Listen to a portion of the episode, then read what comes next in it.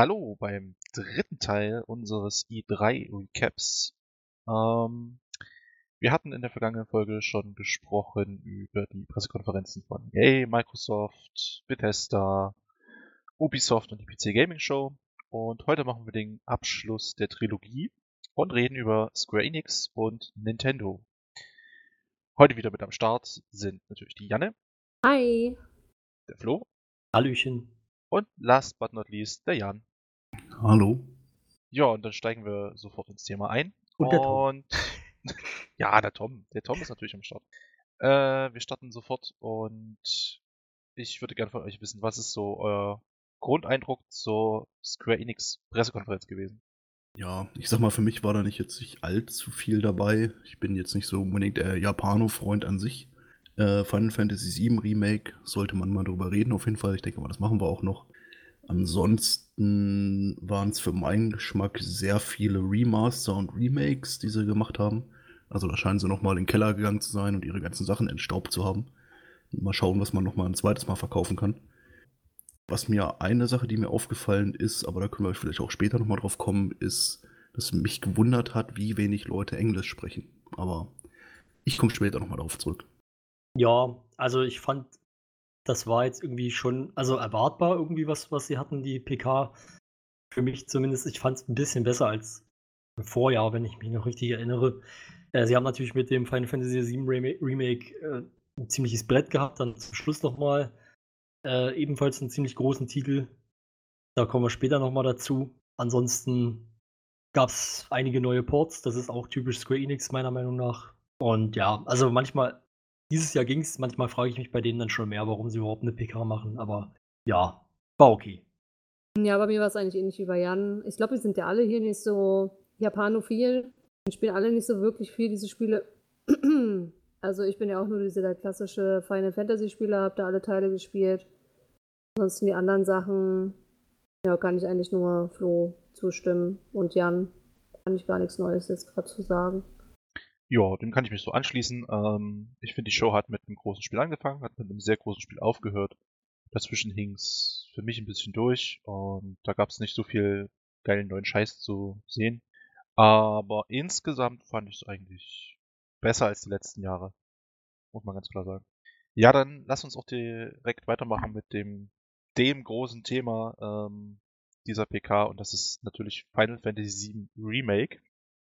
Das wurde sehr, sehr, sehr lange und heiß erwartet von den Fans. Ich glaube, das ist für viele Spieler damals so das erste große Rollenspiel gewesen. Und die verbinden da unheimlich viel Nostalgie mit. Ich selbst muss gestehen, ich habe es nie gespielt. Hat mich wie die meisten Final Fantasy Teile immer sehr abgeschreckt. Und ich war sehr, sehr, sehr skeptisch letztes Jahr, als es dann, oder vor zwei Jahren sogar, als es angekündigt wurde weil es so für mich sehr stark nach Final Fantasy 15 aussah, wo ich mich dann kurzfristig hab verleiten lassen, ähm, das mir doch zu holen und zu spielen und ich war am Ende dann doch eher enttäuscht, weil sowohl die Story fand ich echt bescheiden und das Kampfsystem einfach nur mega chaotisch. Aber was wir jetzt gesehen haben, ähm, wirkt eigentlich dann doch wesentlich besser. Das Kampfsystem, können wir da nochmal näher drauf eingehen, äh, wie das funktioniert. Aber es wirkt sehr viel kontrollierter und äh, sinniger. Die Story, gut, ich kenne die, kenne mich da jetzt nicht so aus. Ähm, sah von der Grafik her zwar fantastisch aus, mir gefallen die Charakterdesigns nicht so richtig. Und das nächste große Ding, was wir da auf jeden Fall gehört haben, ist eine sehr komische Veröffentlichungspolitik. Aber ich würde sagen, wir sammeln erstmal so die Ersteindrücke, beziehungsweise vielleicht nochmal näher aufs Kampfsystem eingehen. Genau, also ich habe ja damals das Original, den Originalteil gespielt, allerdings auch relativ spät erst, also erst so mit 17. Ähm, habe ich mir damals von einer Freundin ausgeliehen gehabt, beziehungsweise von ihrem Bruder. Und da habe ich dann das erste Mal im Original gespielt. Ich mag Final Fantasy VII, aber ich finde tatsächlich den achten Teil nochmal besser als den, also, als den siebten Teil. Ich freue mich sehr über das Remake. Ähm, ich bin auch optisch auch sehr angetan. Was du, glaube ich, meinst, Tom, war, dass, sie, dass es in Episoden veröffentlicht wird. Ähm, nächstes Jahr wird also erstmal die erste Episode rauskommen, die sich um Midgard dreht.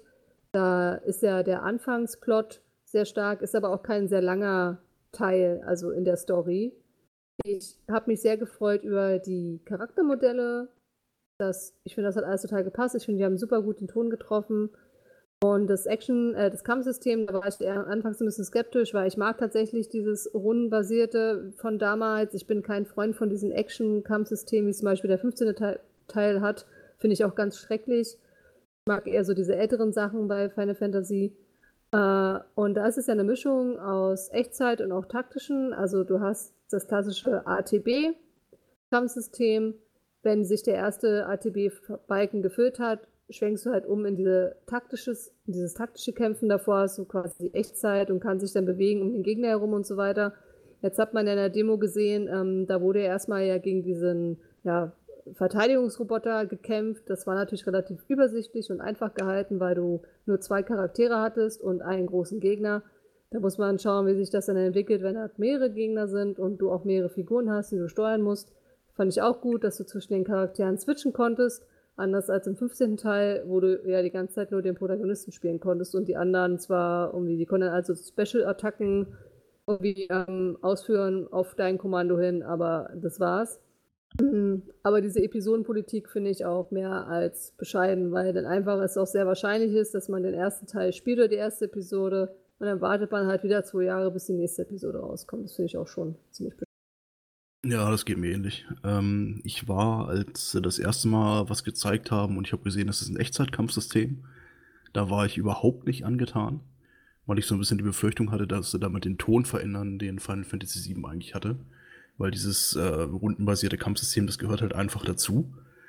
Je mehr ich davon gesehen habe, desto besser hat mir das aber eigentlich gefallen. Also das scheint, äh, das, oder da scheint sich jemand wirklich Gedanken gemacht zu haben, wie er quasi eine moderne Steuerung mit ein bisschen Action drin kombinieren kann mit diesem Active Time Battle System. Das macht einen ganz guten Eindruck. Ähm, ich finde es auch extrem cool, muss ich sagen, dass das ein echtes Remake ist. Also das ist nicht einfach nur ein Remaster, wie die anderen das machen, da wird ein bisschen die Auflösung aufgedreht und so weiter, sondern dass da von Grund auf einfach das Spiel nachgebaut wird mit den heutigen technischen Möglichkeiten. Und das ist halt auch extrem aufwendig. Deswegen, ich habe da schon leichtes Verständnis für, dass sie das episodenhaft rausbringen wollen, aber ich teile da auf jeden Fall eure Befürchtungen, dass vermutlich zwischen jeder Episode irgendwie ein bis zwei oder vielleicht sogar drei Jahre liegen. Vor allen Dingen, weil ja die erste Episode, wo sie jetzt gesagt haben, dass es in Midgard spielt, ähm, das sind ja nur 15 Prozent, 20 Prozent oder so von dem ganzen Spiel, glaube ich. Da bin ich ein bisschen skeptisch, wie viele Episoden die da wirklich von raushauen wollen. Es heißt ja immer zwei, aber bei zwei wäre irgendwie die Aufteilung ein bisschen merkwürdig. Ich bin gespannt. Also, ich freue mich auf jeden Fall drauf. Ich bin ehrlich gesagt noch nicht sicher, ob ich es mir kaufe oder nicht. Aber wenn es rauskommt, ähm, werde ich es mir auf jeden Fall nochmal genauer angucken, wie es aussieht. Und die Charaktermodelle sehen halt extrem cool aus. Also die haben sie super überführt von diesem äh, super Low-Poly-Look, den das im Final Fantasy VII im Original hatte, haben sie da richtig schön alles rausgeholt. Da gab es ja den Film Advent Children zum Beispiel, da gab es ja auch schon mal echte 3D-Modelle von diesen ganzen Figuren. Die sahen auch schon ziemlich cool aus, aber ich finde, da haben sie noch eine Schippe draufgelegt. Also die Optik ist echt top.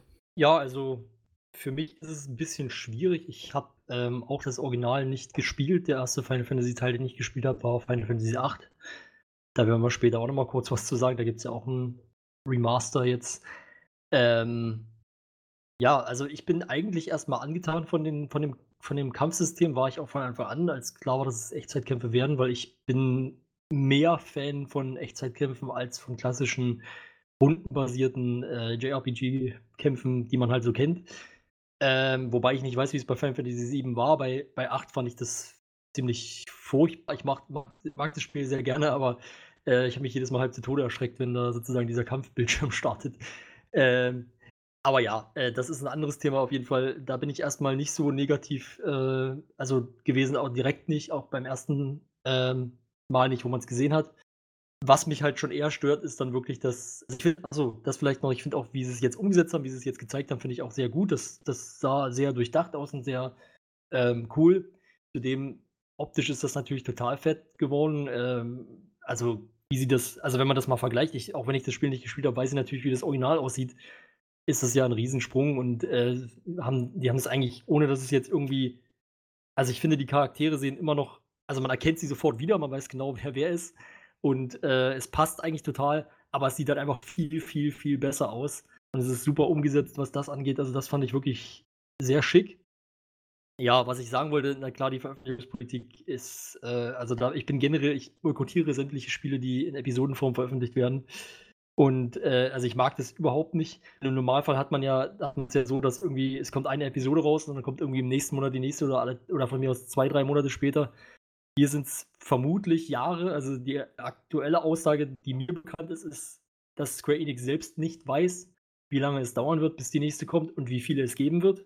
Äh, und das sind natürlich Aussagen, die, ja, die mich dann doch eher, ich sag mal, besorgt stimmen.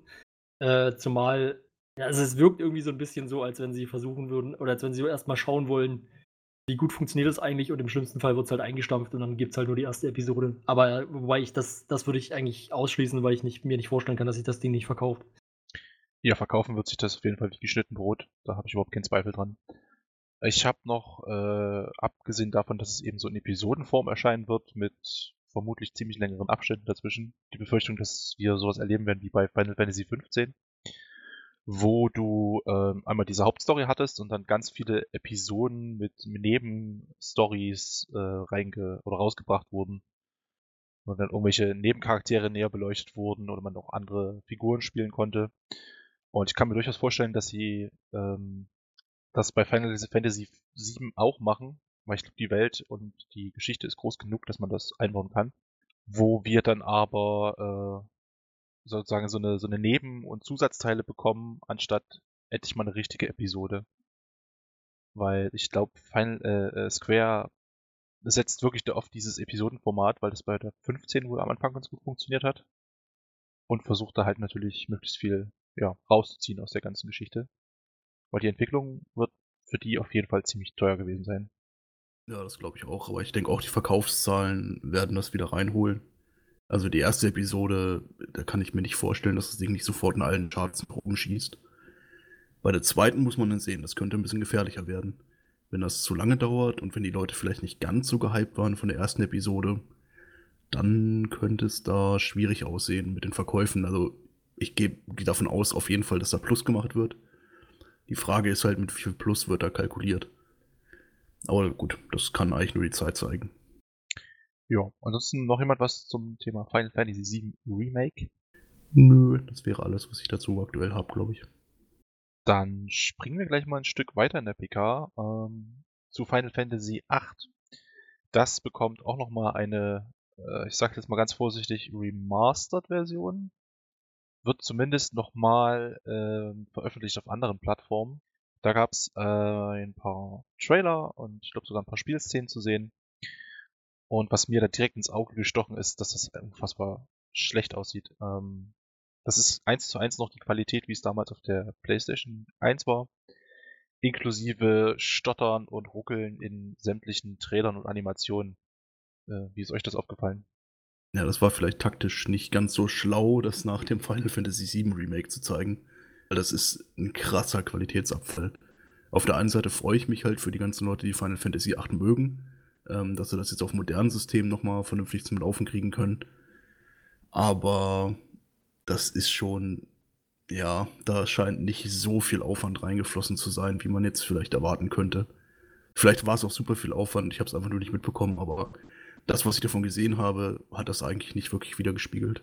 Naja, es ist ja bei Final Fantasy, also bei den alten Teilen, glaube ich, für Square ziemlich schwierig, überhaupt nochmal an den alten Code zu kommen und so. Also, weil das so irgendwie, keine Ahnung, ich kann das jetzt gar nicht genau, da gibt es auf jeden Fall irgendwie ein paar Anekdoten, dass das ziemlich schwierig ist, dass sie die eigentlich nicht mehr da haben und sich dann an irgendwelche externen Leute wenden müssen, um das äh, nochmal zu kriegen. Von daher, das war, glaube ich, auch der Grund, warum es Final Fantasy VIII bisher noch nie neu gab. Ähm, ich habe mich allerdings auch gefragt, also es sieht da, also es sieht besser aus als damals. Das ist natürlich schon ein bisschen hochge hochskaliert, sage ich mal. Ähm, aber ich finde es auch nicht besonders schick und ähm, also ich weiß nicht, ob man da jetzt hätte mehr erwarten können. Was jetzt das Spiel selber angeht, ich mag Final Fantasy VIII, habe ich vorhin schon mal gesagt. Ich hab, das war das erste, was ich gespielt habe, hat mich zu der Reihe dann gebracht und äh, ich glaube, für meinen Bruder ist es das, das Beste. Ich habe dann noch andere Favoriten sozusagen, aber äh, ja, also ich finde auf jeden Fall ein ziemlich guter Teil an sich, was jetzt sozusagen den Inhalt angeht, aber optisch sah das jetzt nicht so geil aus. Ja, für mich ist ja Final Fantasy VIII der zweitliebste Teil der Final Fantasy-Reihe. Also ich habe mich sehr gefreut, als ich so das Anfang, also das Menü gesehen habe und den Sound gehört habe, habe ich so, boah, geil, geil, geil, da gibt es jetzt auch ein Remake für. Und dann sehe ich halt den Trailer und dann bin ich so, okay, wow. Also das hole ich mir so definitiv nicht. Ähm, mir reicht es halt nicht aus, wenn da irgendwie so ein paar Pixel geglättet sind und so weiter. Aber ich würde mir da definitiv auch ein Remake von holen, so aller Final Fantasy VII. Ich befürchte nur, dass man jetzt erstmal warten wird, oh, wie kommt denn das Remake von Final Fantasy VII an und dann auch mit den ganzen Episoden Quatsch. Und dann habe ich halt schon die Befürchtung, dass man das halt einfach gar nicht macht, weil man denkt, okay, lohnt sich halt einfach nicht äh, mit den Episoden und der Entwicklungszeit. Es dauert einfach zu lange. Aber ansonsten hätte ich mich halt schon gefreut. Ich könnte es mir halt vorstellen, mir das irgendwie für die Switch zu holen oder so. Das sollte die Switch ja einigermaßen ruckelfrei hinbekommen, so mit dieser Qualität. Ich habe zwar noch keine Switch, aber äh, ich würde mir die anschaffen tatsächlich und habe ja auch vor, sie mir anzuschaffen. Ähm, allein schon wegen Pokémon, wobei ja Pokémon ja auch wieder so ein eigenes Thema ist, was sie da gezeigt haben, hat mich jetzt auch nicht so zufrieden gemacht. Aber das besprechen wir bei der nächsten PK. Äh, ja, Final Fantasy VIII hat mich jetzt nicht vom, Socker äh, vom Hocker gehauen. Was hat man noch? Äh, Final Fantasy 14 Erweiterung, also für Final Fantasy Online. Und eine Ankündigung zu Final Fantasy War of the Visions, was wiederum eine Auskopplung von Final Fantasy Brave Exvius ist. Wer beides nicht kennt, kann ich durchaus nachvollziehen, war für mich auch völlig neu. Ähm, sind Mobile Games und dieses War of the Visions Sieht für mich auf den ersten Blick aus wie ein neues Final Fantasy Tactics. Da habe ich zumindest mega Interesse dran. Ähm, ihr da noch was zu ergänzen? Nicht wirklich, nee.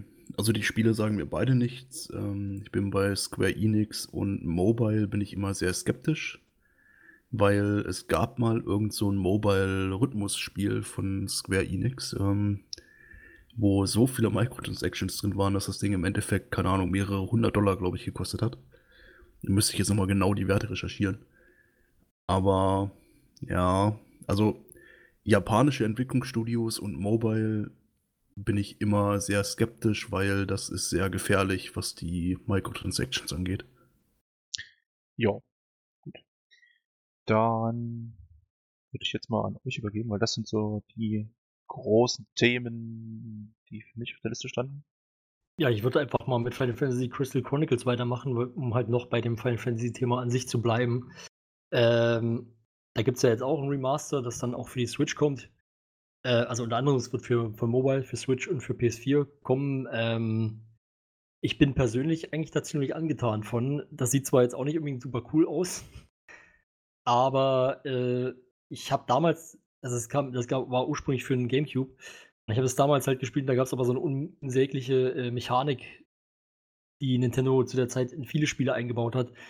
Die hatten damals irgendwie so ein Verbindungskabel für den Game Boy Advance und du brauchtest in vielen Spielen genau dieses Verbindungskabel und ein Game Boy Advance, um halt irgendwas Spezielles zu machen. Und bei Crystal Chronicles hat man sich überlegt, bei einem Spiel, das eigentlich auf Koop, äh, auf Koop äh, Gameplay ausgelegt ist, dass man nur im Koop spielen kann, wenn man sozusagen für alle Mitspieler jeweils ein Game Boy Advance und halt so ein Kabel hat. Ich hatte überhaupt kein Game Boy Advance, konnte es also nur alleine spielen und da hat sich das Spiel halt auf Dauer nicht getragen.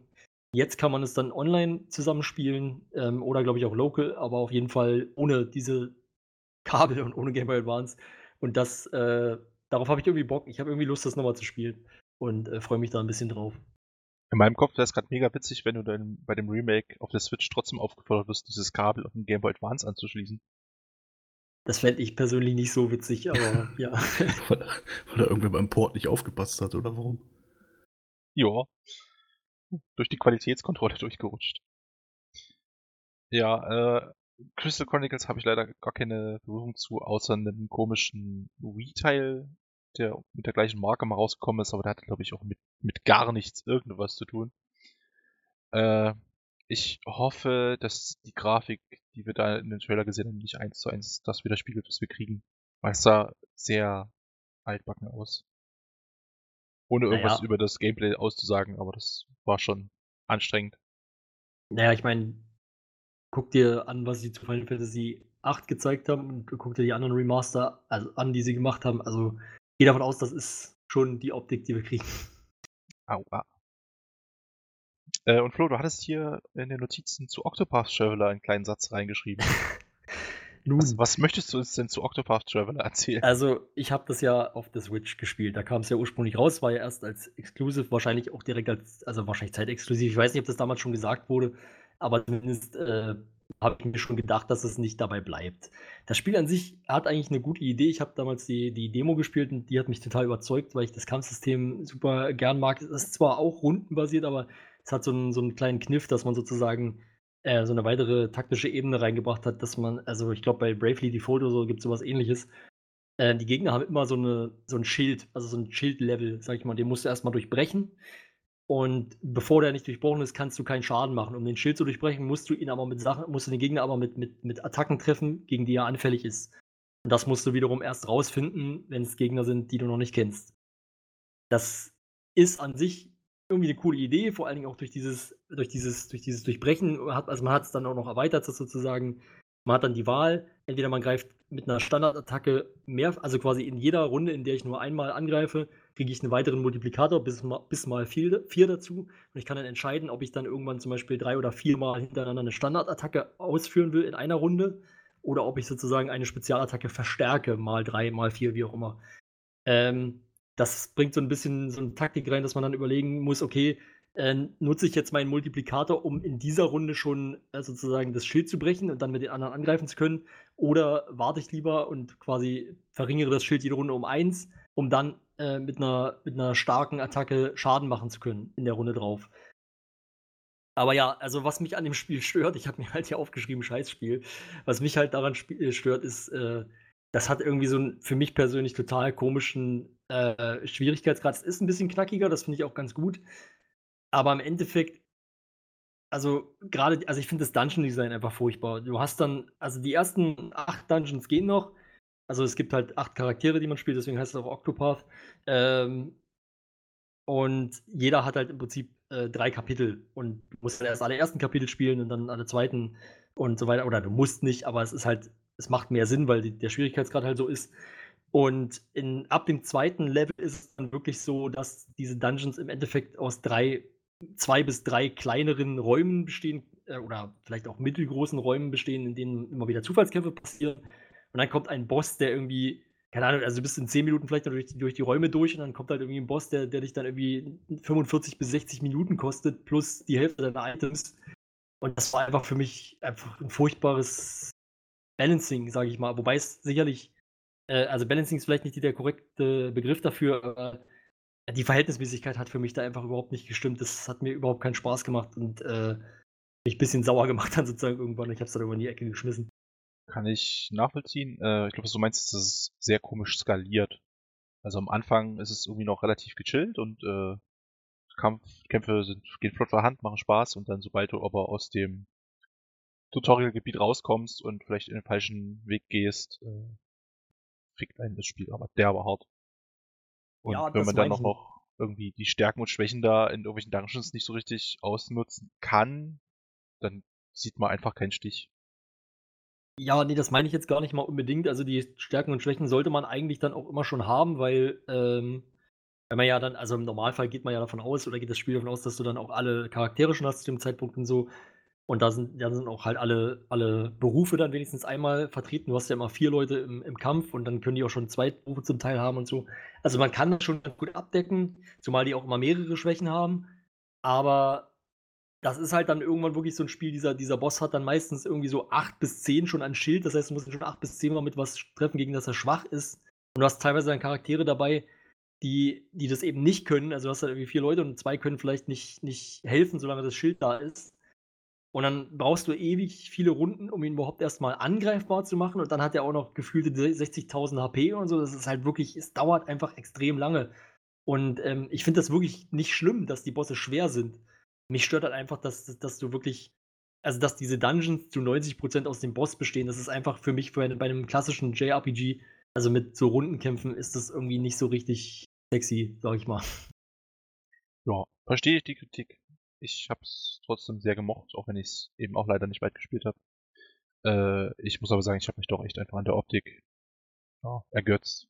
Das sah für mich fantastisch aus und war eigentlich mein Highlight bei der Switch, äh, bei dem Switch Reveal damals und ich muss gestehen, ich habe auch leider die Special Edition mir geholt, äh, die Collectors Edition, weil ich ach, ich liebe einfach die Optik.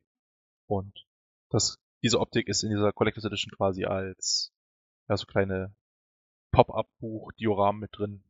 Finde ich einfach richtig cool. Ja, gegen die Optik kann man natürlich nichts sagen. Also das, und ich glaube, das Spiel ist auch, also wenn ich so mitbekommen habe, es gibt genügend Leute, die das geil finden, sonst würde es auch nicht jetzt nochmal kommen, das ist ja auch klar. Ähm, aber es ist einfach, es war für mich einfach eine, eine riesen Enttäuschung für mich wirklich bis jetzt von allem, was ich auf der Switch habe und es sind echt eine Menge Spiele, ist das für mich so die, die größte Enttäuschung überhaupt gewesen, der größte Fehlkauf. Ähm, was eben auch ein bisschen daran liegt, was ich für Präferenzen habe und so, aber ja, also ich habe einige dieser Entscheidungen einfach nicht verstanden. Jo, kann man, denke ich, so stehen lassen. Einen Teil habe ich noch äh, ähm, übersehen. Und zwar gibt es jetzt Square Enix Music. Hat jetzt mit Spielen erstmal relativ wenig zu tun. Aber ich weiß, dass gerade die Final Fantasy äh, Serie sehr viel für ihre Musik gelobt wird. Da haben wir gesehen, da gibt es jetzt eine, ein Angebot, dass man quasi alles, was Square Enix an Musik bereitstellt, zu ihren Spielen äh, über die verbreiteten Streaming-Plattformen sich anhören kann. Also Spotify, iTunes und so weiter. Fand ich ein schönes Ding, würde ich mir tatsächlich auch von anderen Publishern wünschen. Zum Beispiel eben Nintendo. Ja, keine Ahnung. Also für mich war das eher so eine Randnotiz, muss ich sagen. Weil, ja, Ja, die das ist Musik, Musik ist schön und so, aber ob jetzt die Ankündigung, dass man die jetzt auf den Streaming-Plattformen hören kann, unbedingt in der Pressekonferenz sein musste, hm, finde ich eher fraglich, aber gut. Es schadet ja auch nicht. Es gab ja aber auch den Release-Termin für Final Fantasy VII Remake in einem Konzert. Also von daher vielleicht eine schöne Promo. Ja, meinst du das Konzert, wo es äh, gerüchteweise so war, dass das, dass die Band einfach auf der Bühne saß und man hat Dateien vom Computer abgespielt? Das höre ich zum ersten Mal, aber es würde mich auch nicht wundern. also ich kann jetzt auch nicht meine Hand dafür ins Feuer legen, aber das war das, was ich gelesen habe. Dass es da Ich auch. wohl einen kleinen Backlash gab, weil da einen Tag vorher ein Konzert in Anführungszeichen war, wo eigentlich alle Leute nur in einem Raum saßen und man konnte halt Musik hören, die nicht live gespielt wurde. Egal. Ja, ich glaube, was man auch erwähnen sollte, ist äh, Dragon Quest 11 Definitive Edition. Das ist jetzt für uns vier wahrscheinlich überhaupt nichts. Also ich kann mit der Dragon Quest Serie nicht wirklich was anfangen. Ich habe da keine Ahnung von. Ich kenne aber genug Leuten, die Dragon Quest extrem abfeiern. Und ich glaube, für alle, die da Freunde von sind, die freuen sich extrem über so ein Ding. Mehr kann ich dazu jetzt aber auch aktuell ehrlich gesagt nicht sagen. Ähm, also ich habe durchaus Bock drauf. Also ich habe Dragon Quest 8 gespielt. Ähm, nicht durchgespielt, muss ich sagen. ist ein ziemlich großes Spiel gewesen, wenn ich mich richtig erinnere. Ähm, ist im Endeffekt ja auch nur Final Fantasy, nur halt mit einer anderen Welt und anderen Charakteren. Ähm, ist halt von dem, also die Optik finde ich eigentlich schon mal ganz schön. Das ist ja auch von dem, von dem gleichen äh, Typen, der auch die, die Dragon Ball äh, Charaktere, glaube ich, gezeichnet hat. Und äh, das sieht man, finde ich, auch sehr stark. Und ja, also ich weiß nicht, ich habe schon Bock und das kommt ja auch dann jetzt für die Switch in der Definitive Edition, also irgendwie in, in, oder in dieser S, oder keine Ahnung, wie das heißt. Also da könnte ich es mir auf jeden Fall vorstellen, äh, da können wir vielleicht, wobei brauchen wir dann auch bei Nintendo nicht nochmal besprechen. Ähm, ja, könnte ich mir vorstellen, aber ich kann jetzt auch nicht so viel zu Dragon Quest sagen. Ich würde sagen, das ist vielleicht auch ein ganz guter Punkt, äh, überzuleiten zu Nintendo. Außer ihr habt jetzt noch irgendwas, was ihr unbedingt ansprechen möchtet. Achso, ich würde sagen, wir haben- Avengers sollten wir auf jeden ja, Fall. ja. Ich habe es gerade gesehen, wir haben noch gar nicht über Avengers gesprochen. Das sollten wir vielleicht nochmal machen. Genau. Dann fang nochmal direkt an, Flo. Ähm, ja, also das sah natürlich schon mal ziemlich fett aus. Also ich habe nicht damit gerechnet. Also wahrscheinlich, ich weiß nicht, ob es vorher bekannt war. Ich habe mich da vielleicht auch nicht genügend informiert. Ähm, aber ja, also ich weiß nicht. ich- Für mich sah es interessant aus. Ich will jetzt auch nicht viel mehr darüber sagen, weil ich glaube, ich kann gar nicht so viel darüber sagen. Ich übergebe euch mal das Wort. Ähm, ja, Avengers äh, spielt im Universum, allerdings, falls den Kennern von den Avengers-Filmen oder auch generell von diesem ganzen Universum ähm, ist vermutlich aufgefallen, dass ein Avenger fehlt. Wisst ihr wer? Hawkeye? Ich vermute mal, du meinst Hawkeye, aber Ja. das ist jetzt für mich kein Problem, dass der fehlt. Was? Shame on you. Ja, wurde aber schon ganz schön von den Fans, Hardcore-Fans angeprangert. Äh, nebenbei wurde ja noch angeprangert, dass die Charaktere so komplett anders aussehen. Also offensichtlich die ja, Lizenz für die Schauspielgesichter, beziehungsweise dass so kein Motion Capturing oder was auch immer ähm, stattgefunden hat, wurde ja auch von vielen so angemarkert. Und natürlich, dass man kein Gameplay gesehen hat, man also nicht weiß, wie die wie das Spiel sich spielt. Ansonsten erwarte ich da, also was ich ganz cool finde, dass es ja Koop ist. Also du kannst mit deinen Freunden zusammenspielen. Und ja, ich stelle mir immer ganz witzig vor, dann da irgendwie äh, der eine ist Iron Man und der andere ähm, Hulk und da irgendwie durch die Gegend zu brettern und gegen das Böse zu kämpfen. Aber ich kann mir jetzt nicht vorstellen, dass es irgendwie langfristig motivierend sein könnte. Und ich glaube auch, dass zum Beispiel der letzte Spider-Man ähm, von der Story-Qualität her auch deutlich besser gewesen sein, also besser ist, als wir, glaube ich, bei Avengers dann erwarten können. Aber vielleicht bin ich da auch schon zu voreilig, mir so ein Urteil zu erlauben. Ja, das ist momentan alles echt schwierig einzuschätzen. Also ich finde es halt sehr befremdlich, dass es zum einen so an dieses MCU, an dieses Filmuniversum angelehnt ist, aber dann eben doch nicht darin spielt und die Charaktere halt anders aussehen. Weiß nicht, ob es vielleicht sinnvoller gewesen wäre, dann wirklich ein reines Avengers-Spiel zu machen auf Basis der Comics. Muss man sehen. Und zum Gameplay, sie haben ja angekündigt, es soll schon Richtung Service-Game sein, dass es dann über Jahre hinweg supportet wird und immer neuen Content geben soll der allerdings komplett kostenlos sein wird. Und ja, ich kann mir ehrlich gesagt noch nicht so richtig vorstellen, worauf es hinausläuft. Weil so als Loot-Shooter kann ich es mir nicht so richtig vorstellen, dass man halt ständig in irgendwelche Instanzen und Levels reingeht mit Freunden und versucht bessere Ausrüstung zu sammeln.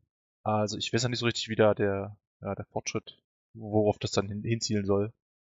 Ja, das ist mir auch aufgefallen an der Stelle, dass sie halt wirklich gesagt haben, okay, pass auf Leute, das hier wird ein Service-Game was impliziert. Dazu haben sie natürlich bisher noch nichts gesagt und immer wenn sie gefragt wurden, haben sie gesagt, nein, nein, wir konzentrieren uns heute nur auf diese fünf Charaktere. Ähm, das impliziert, dass man dann für fünf oder zehn Euro noch einen Spider-Man kaufen kann, irgendwann. In ein paar Monaten, in einem halben Jahr, in einem Jahr oder so, keine Ahnung. Finde ich an sich ganz okay, wenn dafür der Content, der kommt, ähm, kostenlos gemacht wird, was sie ja gesagt haben, was erstmal ein okayer Move ist, sag ich mal. Weil die meisten Leute würden da halt nochmal Geld für verlangen für das Zeug. Mir geht es aber genauso wie dir. Ich habe ähm, wirklich auch gedacht, so, hm, okay, da kommt neuer Content, alles klar, aber was ist denn das dann genau? Ist das dann eine neue Mission auf einer neuen Karte, die man im Koop spielen kann? Oder äh, wo ist die Langzeitmotivation an der ganzen Geschichte? Das ist das, was mich wundert, weil so ein Service-Game braucht das halt eigentlich immer. Du brauchst halt drunter irgendwas, was dich motiviert und sei es nur Loot, Verbesserungen von Stats oder irgendwas in der Richtung. Keine Ahnung. Also ich behalte es mal im Auge. Ähm, ich habe da schon ein bisschen Bock drauf, aber das ist jetzt nicht irgendwo ganz oben auf meiner Prio-Liste. Ich brauche da erstmal mehr Infos zu, glaube ich, wie sich das wirklich spielt, ähm, ob da Progression drin ist oder nicht so. Ja. Ja, Ja. dann würde ich doch als letztes äh, dann gerne noch Dying Light 2 ansprechen. Ähm, ich fand den jetzt durchaus schon ansprechend, was wir da gesehen haben. Das soll sich um eine Welt handeln, die sich je nach deinen Entscheidungen auch verändert. Das ist so ein Parcours-Shooter, kann man sich darunter vorstellen. Ähm, und es spielt in einer postapokalyptischen Welt mit verschiedenen Clans und den daraus resultierenden Problemen. Und da, also außerhalb von Tageslicht in irgendwelchen Buden, wo kein Tageslicht reinkommt oder im Keller oder in irgendwelchen Gewölben sind halt irgendwelche Zombies zu finden. Ähm, ich finde es halt recht interessant, einfach nur diese Entscheidungsfreiheit, die du hast und dieses Nahkampfgekloppe und Parcours-Gerenne. Ich finde, das ist eigentlich immer ganz nett so zum Spielen. Ist aber wahrscheinlich jetzt nichts für länger. Das hat man wahrscheinlich dann irgendwie in 15 Stunden durchgespielt und dann war es das, aber ich fand es jetzt auch nicht uninteressant, um es, also so uninteressant, um es einfach wegfallen zu lassen. Von meiner Warte aus gibt's da nichts zu ergänzen. Ich bin noch ein bisschen skeptisch, ob es wirklich so am Ende sein wird, wie es uns präsentiert wird. Ansonsten gucken wir mal, ähm, weil alles, was man so bisher gesehen hat, sah auf jeden Fall nicht schlecht aus. Okay, dann kommen wir einfach mal zu Nintendo. Die hatten den letzten Spot ähm, der E3-Pressekonferenzen oder Briefings und haben uns wie die letzten Jahre auch schon mit einem Nintendo Direct begrüßt. Da hat man sich ja von diesem Format auf einer Bühne stehen und Sachen präsentieren verabschiedet und bringt stattdessen eine voraufgezeichnete Show, die ja von dem Moderator, meistens dem aktuellen Firmenboss, ähm, ja, angekündigt und durchgeleitet wird und der im Grunde einfach nur Trailer ankündigt. Und was haben wir denn da mitgenommen? Ja, dazu vielleicht einmal ganz kurz. Ich finde das Format, das Nintendo macht mit Nintendo Direct, das finde ich persönlich genau richtig. Da gibt es nicht irgendwie Probleme, dass das, äh, dass das Pacing nicht sauber funktioniert und dass du irgendwie irgendwelche Trailer nicht funktionieren, dass irgendwie sich nicht an sein Skript hält oder so. Da kannst du exakt kontrollieren, was zeigst du wann, in welcher Reihenfolge wird das gemacht und wenn irgendwas nicht funktioniert hat, dann nimmst du es einfach nochmal auf und packst es in das Video rein. Und das ist für mich ein viel besseres und angenehmeres Format als das ganze Zeug, was auf den Pressekonferenzen abgefahren wird. Und um ehrlich zu sein, würde ich mir wünschen, dass alle das übernehmen, dass die wirklich einfach nur ein vorproduziertes Video haben, sei es wegen mir auch anderthalb Stunden lang oder so, aber äh, ja, dass du deine Sachen wirklich kurz und prägnant zeigst und sagst, ey, pass auf, hier ist unser Spiel, da ist der Trailer, bum, bum, bum und das nächste, das nächste, das nächste. Und das hat Nintendo echt äh, ganz gut drauf. Ja, also ich fand das, das also da würde ich erstmal recht geben. Ich das, fand das Pacing auch diesmal ja sehr schön. Es ist ja auch klar, wie gesagt, wenn man das vorher alles, alles machen kann, ähm, dann ist das natürlich auch etwas einfacher. Ich mag auch diese klassischen Pressekonferenzen weiterhin, aber ja, ich sehe ein, warum man das macht und finde es eigentlich auch als Format ziemlich cool. Ähm, was jetzt diese spezielle Direct angeht, für mich persönlich hatte ich den Eindruck, dass sie doch ziemlich viel da reingepackt hatten. Also normalerweise ist es bei Nintendo ja schon so, sie machen diese Directs ja nicht nur zur E3, sie machen die ja mehrfach im Jahr. Von daher es, sind sie ja gar nicht darauf angewiesen, das immer bei der E3 alles zu zeigen. In dem Fall hatte ich das Gefühl, dass sie doch schon jetzt wahrscheinlich das Allermeiste für dieses Jahr in dieser E3 gezeigt haben. Also was jetzt noch dieses Jahr und zum Teil auch nächstes Jahr noch kommt. Ähm, beziehungsweise wahrscheinlich vielleicht sogar darüber hinaus dann, was dann den letzten Punkt angeht. Ähm, ich würde eine Sache relativ schnell abhandeln wollen. Es gibt zwei neue äh, Smash-Charaktere, die werden ja immer traditionell auch in diesen Directs dann irgendwie mit so einem Render-Trailer angekündigt. Ähm, einmal irgendwie den, den, den Hero aus Dragon Quest und dann, und das ist glaube ich die größere News, ähm, Benjo Kazooie. Ähm, was ich persönlich irgendwie ganz cool finde, ich weiß nicht, ob ich deswegen das Spiel nochmal spielen werde, aber das ist für mich ein Charakter. Ich würde den natürlich viel lieber nochmal in einem eigenständigen Spiel sehen. Aber ja, war, war ganz nett, dass man den jetzt auch ähm, mit dazugeholt hat. Und ein bisschen erwartbar natürlich dadurch, dass sie ja in letzter Zeit schon häufiger anderen Franchises von anderen Firmen äh, Charaktere eingebaut haben. Ja, ich wurde dann schmerzlich daran erinnert, dass es einfach kein Banjo 3 gibt. Also ein drittes Banjo Kazooie.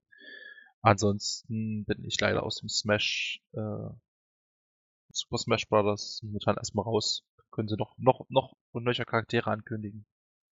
Ähm, holt mich leider nicht mehr ab, obwohl ich auch diesen Battle Pass habe.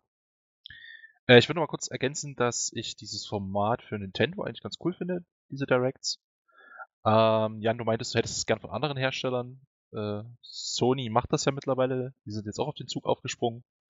Hatten zuletzt ihre neuen Virtual Reality Teile alle über so eine, ich sag jetzt mal PlayStation Sony Direct angekündigt. Und bei denen hat das erwartungsgemäß überhaupt nicht funktioniert. Das fing plötzlich an und war plötzlich wieder vorbei und es wusste eigentlich keiner so richtig, was da jetzt passiert und was man erwarten soll. Okay.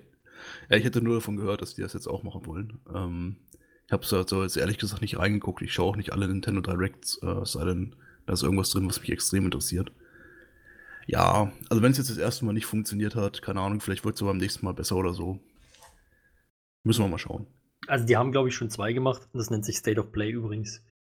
Oh, ah, ja. Entschuldigung. Stimmt, State of Play, du hast recht. Ja. Ich glaube, die zweite soll sogar besser gewesen sein, aber die habe ich dann schon nicht mehr gesehen. Die habe ich auch nicht gesehen, deswegen kann ich das jetzt leider nicht beurteilen.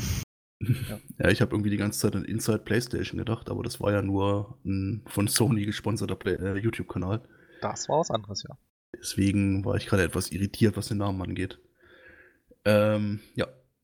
Was mich extrem überrascht hat, ist, dass sie in der Direct plötzlich einen Witcher 3 Port für die Switch angekündigt haben. da habe ich, ich glaube, das war so auf der Liste mit dem, womit ich rechne. Bei so einer E3 war das irgendwo ganz unten auf Platz 50.000 oder so. Ähm, weil ich keine Ahnung habe, wie die das technisch hinkriegen, Witcher 3 auf der Switch zum Laufen zu kriegen. Da bin ich echt gespannt.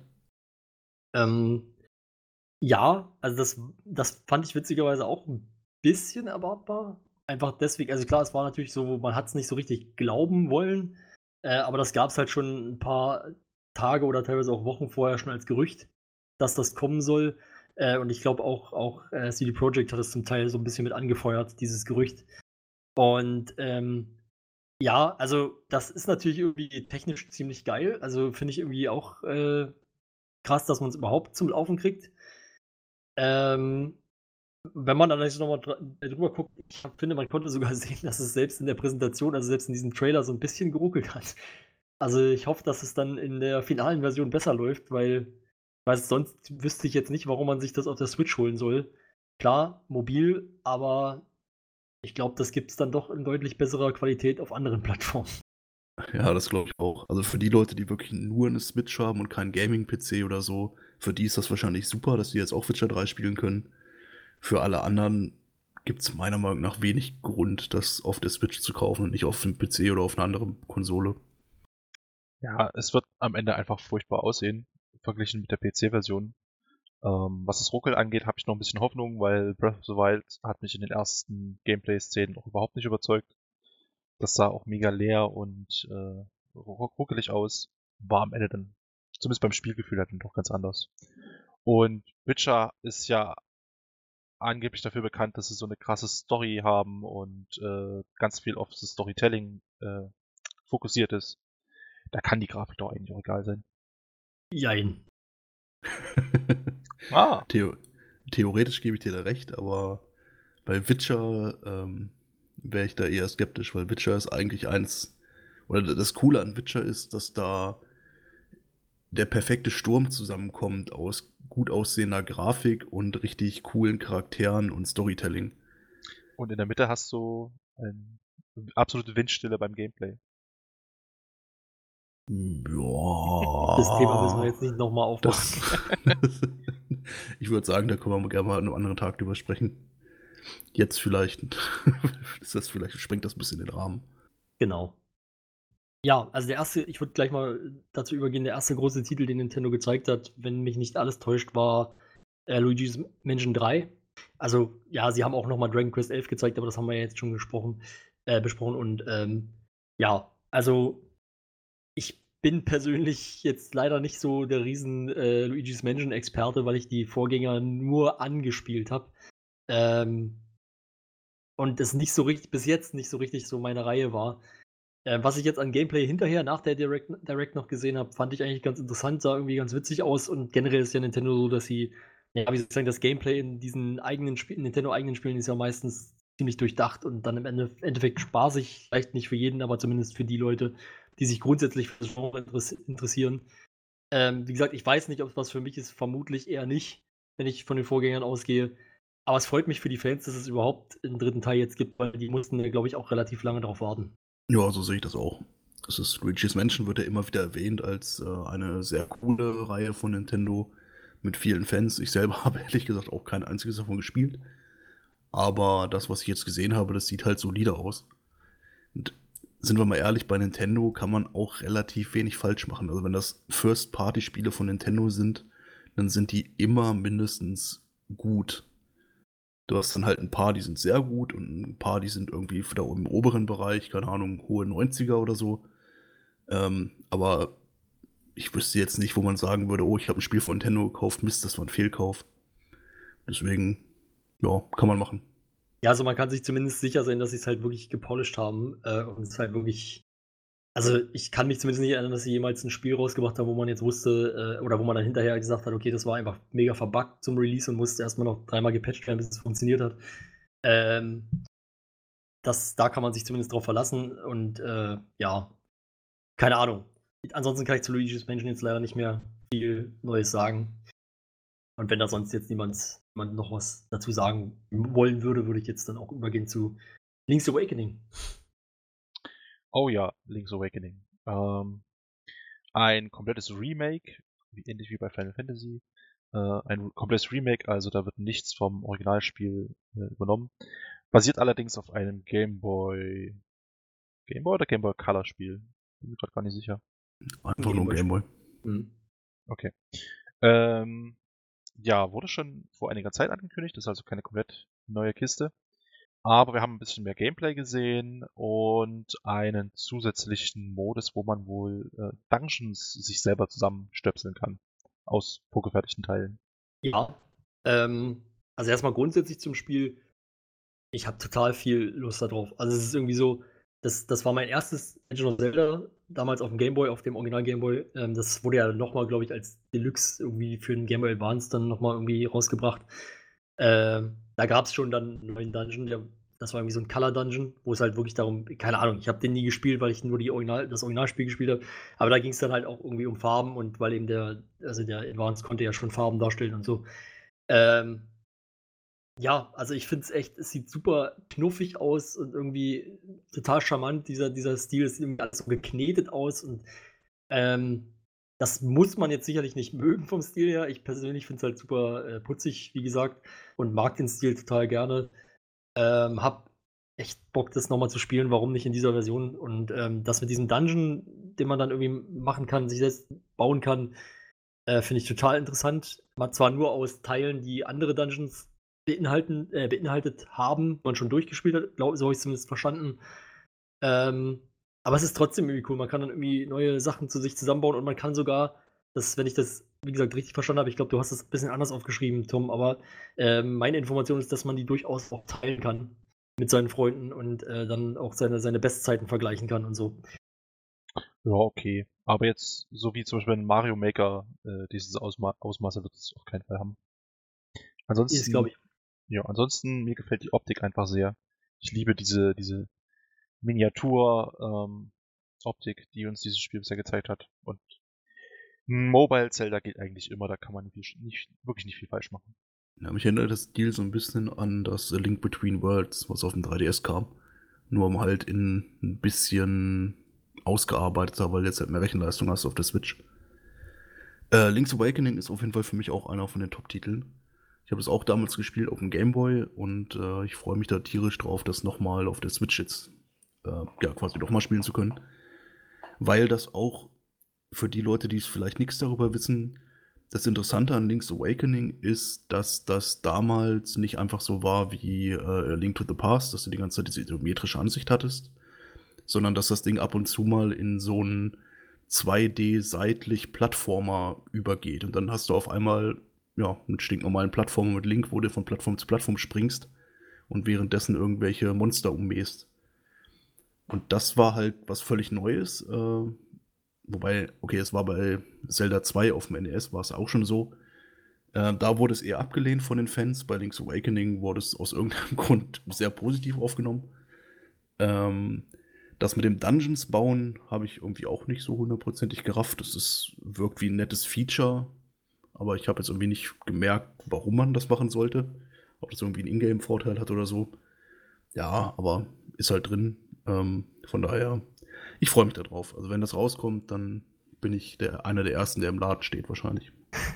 Ja, dieser Dungeon, äh, wenn ich das ähm, richtig mitbekommen habe, dann nochmal bei Gameplay, was ich mir hinterher angeguckt habe, dann kannst du da durchaus irgendwie, zumindest irgendwie eine, eine Feenflasche oder sowas rauskriegen, was dir dann halt einen kleinen Vorteil im normalen Spiel gibt oder so, weil du halt dann eine Fee mitnehmen kannst mehr oder so. Aber ja, ähm, so genau weiß ich es jetzt auch nicht, ob das jetzt einen Riesenvorteil bringt oder ob da irgendwie regelmäßig irgendwelche Items rausspringen oder ob das halt einfach nur eine einmalige Sache ist, wenn man das erste Mal seinen Dungeon durchgespielt hat oder sowas. Ich glaube, das ist eher, wie du schon sagst, so ein kleines Gimmick, was dazukommt, ähm, was halt vielleicht jemanden, der das Spiel schon zehnmal durchgespielt hat, noch einen, einen weiteren Grund gibt, dann da noch mal reinzuschauen. Was ich noch erwähnen möchte, ist, worauf ich mich mega freue, das hat man auch im Trailer wieder direkt gehört, ist, äh, ist halt Musik, weil ich finde die Musik von diesem Spiel so großartig. Natürlich ist, ist in Legend of Zelda die Musik immer ziemlich gut, aber ich finde einfach diese Ballad of the Windfish, das ist eins meiner absoluten Lieblings-Soundtracks äh, sozusagen. Und ähm, ja, also da habe ich auf jeden Fall total viel Bock drauf. Ich bin einfach, äh, ich bin sold sozusagen. Ja, apropos sold, kommen wir doch direkt zum meinem persönlichen Highlight äh, dieser Direct. Und zwar wurde uns erstmal angekündigt, dass wir mit Trials of Mana von Square Enix ein Remake von einem Spiel bekommen, was in Europa nie oder generell im Westen nie rausgekommen ist. Seiken Densetsu 3, jetzt eben bekannt als Trials of Mana. Äh, der Nachfolger von Secret of Mana. Ähm, Spiel, was im Westen ziemlich komische Veröffentlichungs- und Namenswirrwarr hinter sich hat. Ähm, kommt jetzt eben als ja, Remake mit äh, 3D-Polygonoptik daher. Ja, kann man machen.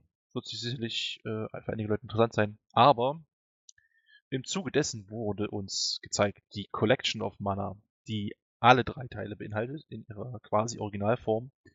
Also Mystic Quest oder Final Fantasy Quest, ähm, Secret of Mana und jetzt eben Trials of Mana.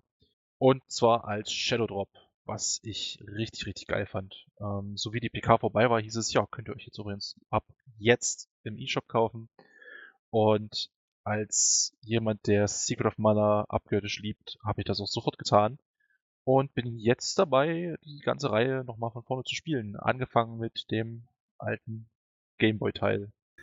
Ja, wir hatten ja im Vorfeld schon mal kurz drüber gesprochen. Ähm, Finde ich auch cool und es hat mich auch sehr interessiert, so lange bis ich äh, den Preis gehört habe. Weil das ganze Ding kostet 40 Euro. Und ja, Secret of Mana ist ein herausragendes Spiel. Mystic Quest ist für seine damaligen Verhältnisse war es ein recht gutes Spiel. Aber wenn du das halt mal vergleichst, dass man heutzutage irgendwie 20 oder 25 Jahre nachdem das rausgekommen ist, verkauft man das nochmal für 40 Euro. Einen einfachen Port, also das finde ich ehrlich gesagt ein bisschen viel. Wenn das Ding einen Zehner gekostet hätte, wäre ich sofort dabei gewesen. Hier, da ist Kohle, gib her, alles cool. Ich habe Secret of Mana zwar schon dreimal gekauft, aber ich kaufe es auch noch ein viertes Mal. Aber, boah, also Respekt, dass du das trotzdem gekauft hast bei dem Preis. Das hat mich sehr abgeschreckt. Fairerweise muss man sagen, ich habe es tatsächlich nie gekauft. Ich habe das Spiel tatsächlich nie besessen. Ich hatte es nur ähm, in einer ausgeliehenen Fassung gehabt und Mystic Quest auch nur geliehen. Von daher ist es für mich das erste Mal, dass ich das habe. Und ja, 40 Euro sind tatsächlich happig. Gibt es eigentlich gar nicht so viel zu diskutieren, aber aus meiner persönlichen Warte völlig gerechtfertigt. Gibt es eigentlich das äh, Remake vom, von Secret of Mana auf der Switch? Da bin ich mir gerade nicht sicher. Nee, ich glaube nicht. Und ich glaube, dass. Ja, ich glaube, dass das hier auch ein etwas anderes Remake ist. Das, von allem, was ich jetzt gesehen habe, sah es optisch nämlich wieder ganz okay aus. Ja, Und, also das Trials of Mana äh, Remake, also Psychonesis zu 3, ähm, das kommt auch, glaube ich, von einem komplett anderen Studio als das Secret of Mana Ding. Weil, wenn man die Wahl hat, ob man das Secret of Mana Remake oder das Original kauft, kauft immer das Original, bitte. Ganz, ganz wichtig. Das Original ist wesentlich besser als das Remake.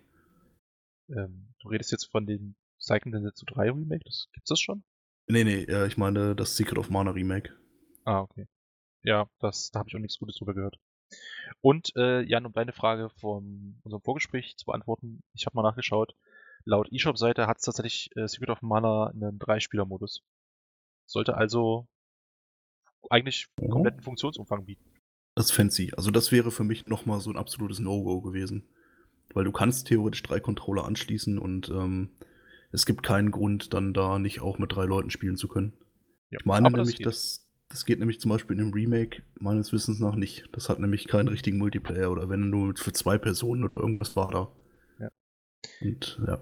Ist doch eigentlich ein ziemlich äh, absurdes Feature, wenn du drüber nachdenkst. Das ist halt ein komplettes Rollenspiel was auch nicht gerade kurz ist und das in so einem Dreispieler-Modus. Äh, ich kann verstehen, warum man das vielleicht wegpriorisiert hat, aber ich finde es geil, dass es in dieser Collection mit drin ist. Ja, dann würde ich trotzdem mal zum nächsten äh, Titel übergehen, nämlich äh, Three Houses.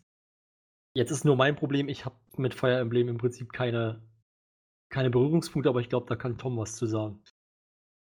Da liegst du absolut falsch.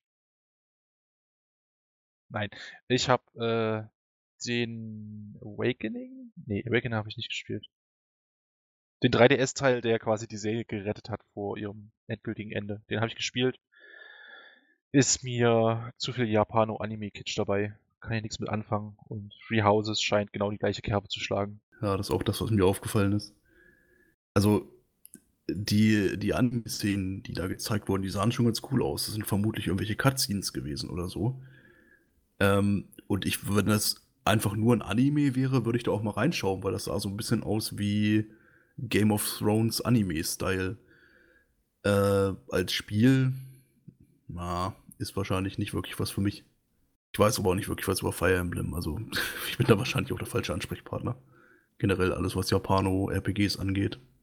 Ja, das hat jetzt natürlich, ist natürlich jetzt ein bisschen schade, dass da keiner wirklich was zu sagen kann. Es ist halt, äh, ich glaube, Fire Emblem ist eine Reihe, die ja eine ziemlich hartnäckige Fanbase hat, glaube ich. Und ähm, ja, die werden sich sicherlich drüber freuen. Und äh, das sieht jetzt auch ganz solide aus, so was man so gesehen hat. Ähm, ich gehe davon aus, dass das auch ein gutes Spiel wird, aber ja, ist für mich leider auch nichts. Dann hatten wir, das würde ich nur gern kurz mit abhandeln wollen. Wir hatten, es wird, es wird zwei neue, zwei neue Resident Evils auf der Switch geben, die man mit einem seltsamen Trailer angekündigt hat, wo es irgendwie hieß, äh, irgendwie, dass man ja mal auf die Idee kommen könnte, mit der Switch Resident Evil in einem Geisterhaus oder in einem gruseligen Haus oder wie auch immer äh, zu spielen. Und ähm, ich weiß nicht, ob, also Teil 5 und Teil 6 kommen jetzt halt auch für die Switch. Ich weiß nicht, ist an sich natürlich ganz cool, dass es dann die komplette Reihe bis 7 jetzt, also bis auf 7, glaube ich, auf der Switch gibt. Ähm, aber also ich weiß nicht, ob man jetzt wirklich alles. Es ist halt irgendwie, es wirkt so ein bisschen wie Cash Grab, was Capcom da jetzt macht die ganze Zeit. Ja, also ich bin da immer so ein Vertreter von, äh, je mehr Core-Spiele es auf der Switch gibt, desto besser. Weil ich bin ein riesengroßer Fan von der Switch. Das ist echt wieder eine richtig schöne Konsole, auch was die Hardware angeht und so weiter. Ob sie da jetzt wirklich viel mit verkaufen oder ob das ein Cash Grab ist, keine Ahnung, vielleicht. Ähm, aber ja, also ich bin so Verfechter von, je mehr Core-Games es auf der Switch gibt, desto besser. Weil das dann immer auch dafür sorgt, dass die anderen Entwicklungsstudios vielleicht nachziehen und sagen, okay, pass auf, die sind auch alle auf der Switch, dann machen wir das jetzt auch. Ja, das stimmt. Also so schlimm ist es auch, also klang jetzt vielleicht ein bisschen negativer, als ich es eigentlich meine. Also es ist einfach nur, dass, äh, ja, dass wir jetzt halt wirklich sechs, oder nee, ich glaube, es gibt ja noch Zero oder so. Also auf jeden Fall haben wir etliche Resident Evil-Teile jetzt auf der Switch. Aber gut, ich meine, schaden kann es am Ende ja nicht. Man muss sie ja nicht kaufen, wenn man nicht, es nicht braucht. Ähm, ja, dann gibt es noch No More Heroes 3, das würde ich auch nicht unerwähnt lassen wollen. Ähm, leider ist das aber auch nicht so. Ich habe ich hab mit der, das ist das gleiche wie bei Fire Emblem, ich habe mit der Reihe keine Berührungspunkte. Und wenn ich mir unsere Notizen angucke, sieht es so aus, als wäre das bei uns allen leider der Fall. Ja, vielleicht kurze Anekdote dazu. Ähm, ich war bei No More Heroes 1 mega gehypt, hatte das irgendwie in Magazinen gesehen äh, vor allem viel dazu gelesen und das hatte irgendwie mich sehr angesprochen. Dann war der Release-Tag, ich hatte mir meine, meine Wii erst äh, gerade gekauft, bin in den Mediamarkt gefahren und wollte das Spiel haben, hab's nirgends gefunden, den Mitarbeiter gefragt. Der meinte, ja, guck ich mal im Lager, ist er dann für gefühlt eine halbe Stunde verschwunden, kam wieder mit, ne, der Release wurde verschoben. Ja, hm, kacke. Ich habe mir eine Wii geholt. Ich muss doch irgendwas spielen. Und hab mir dann leider als Ersatz äh, Zelda Twilight Princess mitgenommen. Und glaube ich, die insgesamt am Ende die bessere Wahl gewesen, aber leider ist das quasi das mein Absprung auf den No More Heroes Zug ist damit leider für immer verpasst gewesen, weil ich habe danach auch nie wieder Muße gehabt, mich damit zu beschäftigen. ja, mit Twilight Princess hast du ja einen guten Ersatz gefunden. Auf jeden Fall. Äh, vielleicht noch interessant, das äh, Reboot von Panzer Dragoon, was uns gezeigt wurde, da haben wir nicht viel zu gesehen, aber ich weiß, dass es wohl eine Reihe ist, die in Sega-Kreisen Anfang der Jahrtausend, des Jahrtausends äh, sehr gehypt ja. war. Ist leider an mir völlig vorbeigegangen, aber freut mich, dass das nicht tot ist. Ja, ich habe mir dazu noch aufgeschrieben, dass es, also es wirkt irgendwie so vom Gameplay her, wirkte das ein bisschen wie Star Fox, also wie, wie beispielsweise M64-Teil, ich weiß nicht, alles was danach kam, bis auf Adventures, habe ich nicht gespielt, deswegen keine Ahnung. Ja, also das ist im Prinzip so, Panzer Dragoon ist ein Rail-Shooter. Ähm, ich selber habe niemals wirklich die Faszination davon verstanden. Ich weiß nur, dass super viele Leute Panzer Dragoon richtig geil finden. Ich habe das mal ausprobiert und das hat mich halt null geschockt, aber das war auch erst vor acht Jahren oder so.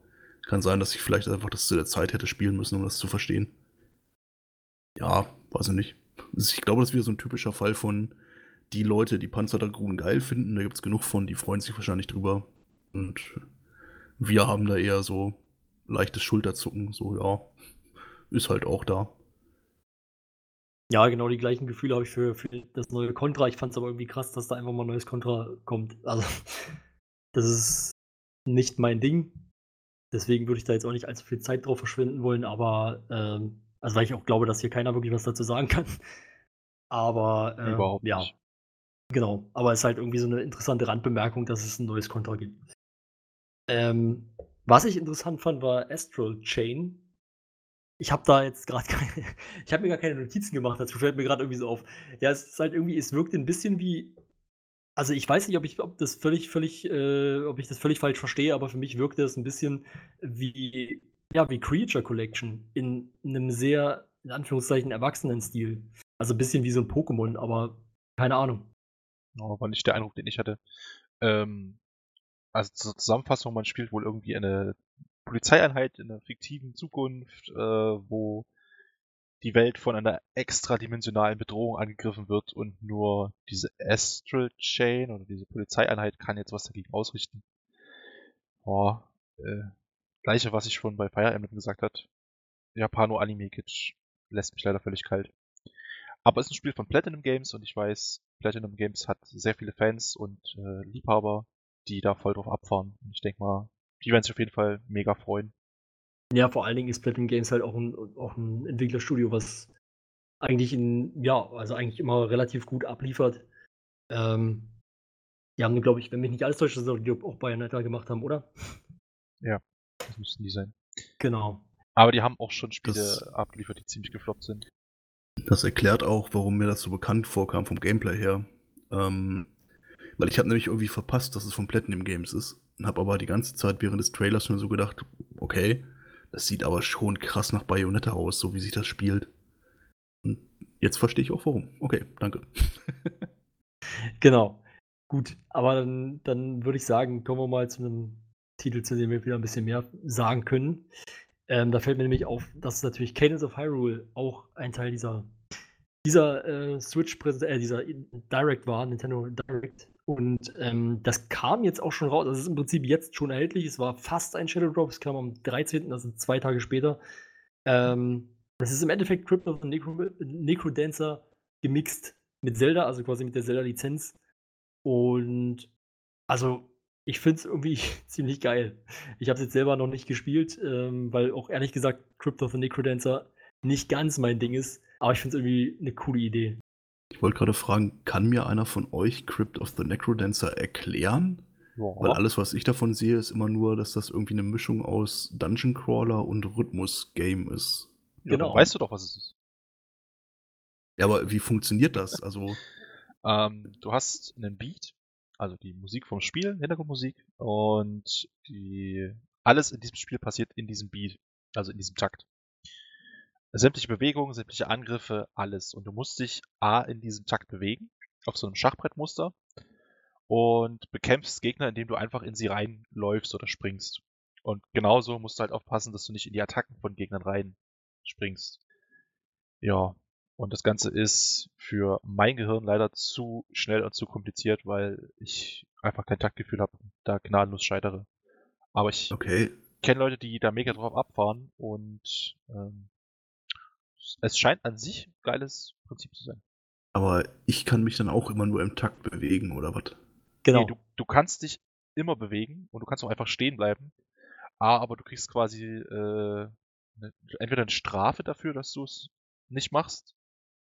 Oder ähm, es gibt dann, glaube ich, habe ich heute gesehen, eben bei ähm, dem Zelda Spin-off jetzt, dass es quasi einen Bonus gibt, wenn du dich lange und oft genug hintereinander passend im Beat bewegst und dann werden deine Angriffe stärker und so. Ah, Käse. okay. Aber da habe ich andere Erfahrungen gemacht, weil ich das Spiel ja vor nicht allzu langer Zeit nochmal gespielt habe. Also das Original, das gab es nämlich äh, reduziert auf der Switch. Und also ich konnte mich nicht außerhalb des Takt, Takts bewegen. Wenn ich mich da verdrückt habe, bin ich einfach stehen geblieben, sozusagen. Okay, aber jetzt wird mir nämlich erstmal überhaupt klar, wie man das spielt. Und das macht mich dann doch schon ein bisschen interessierter an Cadence of Hyrule. Weil Vielleicht- irgendwie das. Vielleicht, Ja. wenn du das einfach nur mal reinschauen willst, ich habe vorhin gesehen, das gibt's derzeit, glaube ich, für 2 oder 3 Euro, gibt's Crypt of the Necrodancer im E-Shop. Das kann man Ah, okay. sich ja vielleicht da erstmal angucken. Ja, das macht vielleicht Sinn. Weil Crypt of the Necrodancer hat mich halt immer nicht so richtig interessiert, wegen der Prämisse und weil ich mir nicht vorstellen konnte, wie sich das spielt. Aber jetzt, wo ihr das erklärt habt, plus eine Zelda-Lizenz, ich bin ja ein sehr großer Zelda-Fanboy, da könnte das, ja, ich äh, guck da gleich mal nach. Und es soll auch einen Koop-Modus haben, der eventuell sogar leichter ist. Vielleicht ist das dann auch für so Musiklegastheniker für mich dann wieder was. Ich habe auch heute äh, noch was zu gelesen, nämlich, also von Leuten, die es auch aktuell schon spielen anscheinend. Äh, und zwar, dass es, dass es wohl gar nicht mal so richtig, also bei, bei Crypt of the Necrodancer muss man wissen, dass es halt im Endeffekt ein Roguelite ist. Also das heißt, im Endeffekt, also wenn du tot bist, bist du wieder von vorne an. Ähm, bei Cadence of Hyrule soll es wohl so sein, dass das nicht wirklich ein Roguelite ist, dass man gar nicht so wirklich den Spielfortschritt verliert. Ähm, und dass es auch gar nicht ganz so schwer sein soll wie Necrodancer. Also wie Crypt of the Necrodancer. Und an sich halt eher so von dem, was es erzählt und was es halt als, als Inhalt bietet, dann doch vielleicht ja schon näher an ein echtes 2D-Zelda, natürlich ein relativ kurzes, aber ein echtes 2D-Zelda irgendwie rankommt mit verschiedenen Dungeons und so weiter. Äh, Finde ich irgendwie dann auch ganz interessant. Vielleicht gucke ich da dann doch noch, rein, doch noch mal rein, obwohl ich mit dem Original nicht so richtig warm geworden bin. Ja, kann ich genauso unterschreiben. Ich glaube, es gab für das Original noch ein paar Spezialmodi, die dann ähm, das Ganze nochmal langfristig ein bisschen interessanter gemacht haben. Also so für Leute, denen das ein, zu einfach ist, sich im Beat zu bewegen, dass man automatisch stirbt, wenn man äh, den Beat verpasst. Oder äh, dass man dadurch eigene Musik drunter legen kann. Und ich glaube, das hat das Cadence nicht. Wenn allerdings doch, wäre das natürlich mega geil. Ja, glaube ich auch gehört, dass es das nicht hat, aber ja. Ähm, Schade. Genau, dann wurde noch ein neues Mario in Sonic at the Olympic Games angekündigt. Das Darf ich, darf ich dich mal ausbremsen? Du Ja, hast bitte. ein, ein, ein kleines Spiel äh, übersprungen in der Liste. Meinst du Marvel Ultimate Alliance? Ah, ich mein Pokémon. Hä? Sind wir da schon vorbei? Oh, Entschuldigung. Ist vielleicht für den einen oder anderen noch. Das, das habe ich jetzt tatsächlich äh, versehentlich überscrollt. Das war jetzt irgendwie nicht mit Ich habe Absicht. mich auch gerade schon die ganze Zeit gewundert, so, okay, warum hat er Pokémon übersprungen? Ah, das hebt er sich bestimmt fürs Ende auf. Mhm. ich ich merke schon. Entschuldigt bitte, das war nicht mit Absicht. Ich hätte es mit Sicherheit auch noch bemerkt, dass das noch fehlt am Ende, aber ähm, ja, habe ich jetzt nicht dran gedacht. Erzähl uns doch was dazu. Okay, also ich finde Pokémon, wie soll ich das, wie soll ich das sagen? Also ich war eigentlich erst relativ abgetürnt von diesem neuen Pokémon, weil der Vorgänger oder die Vorgänger Mond und Sonne ähm, habe ich gespielt und haben mich nicht so richtig überzeugt. Es war halt sehr tutorial-mäßig. Also es war halt, man wurde extrem stark an der Hand geführt. Es gab extrem viele Unterbrechungen. Man konnte kaum drei Meter geradeaus gehen, bis, äh, also, also ohne die nächste Cutscene dann irgendwie zu triggern. Und es war viel zu einfach. Gut, das wird sich auch beim neuen Pokémon nicht ändern. Ähm, dann gab es Let's Go, was ich wiederum ziemlich gefeiert habe für die Switch. Und ähm, im Endeffekt hat man jetzt. Es, der erste Eindruck von, von Schwert und Schild war dann halt wieder, wir gehen komplett wieder zurück, wir machen nichts, wir übernehmen nichts von dem, was irgendwie gut war in Let's Go, sondern wir machen alles wieder so wie vorher.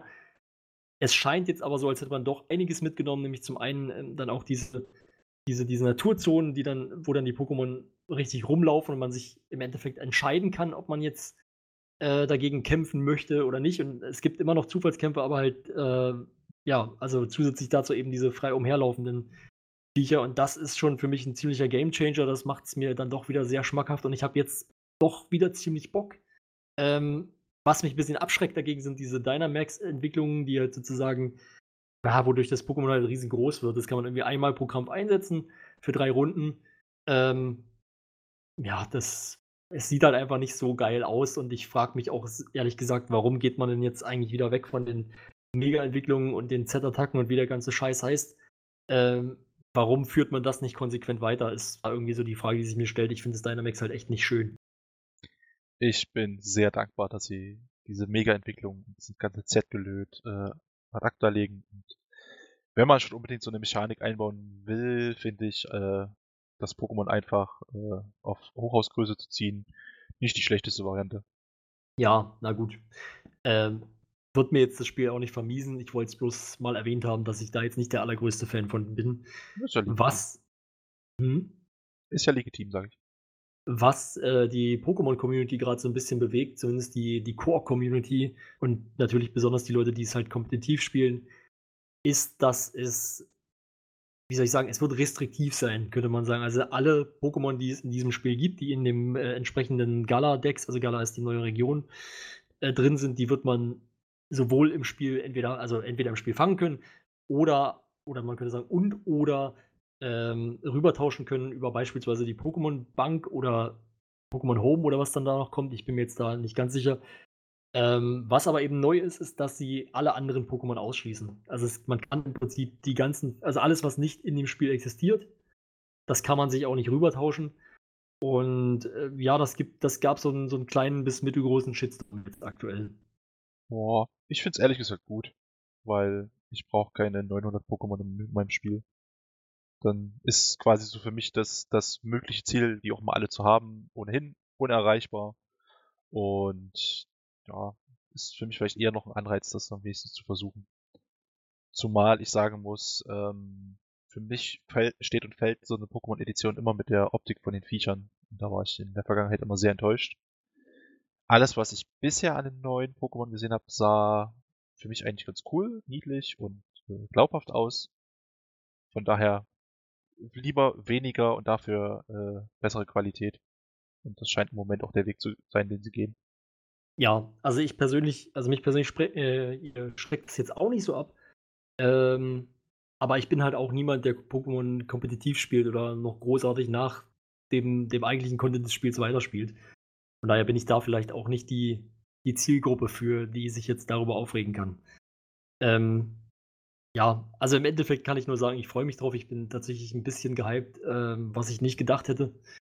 Und ähm, ja, mehr braucht man, glaube ich, auch nicht dazu sagen. Wir hatten ja auch vor nicht allzu langer Zeit noch eine, eine größere Pokémon Direct, wo, glaube ich, noch mehr Informationen kamen als jetzt hier. Das war mehr so eine, so eine Erinnerung.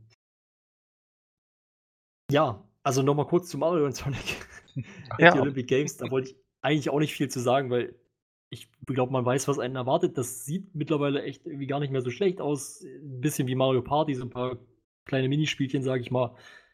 Denk mal, würde ganz, ist bestimmt schon ganz spaßig, aber jetzt nicht unbedingt mein Ding.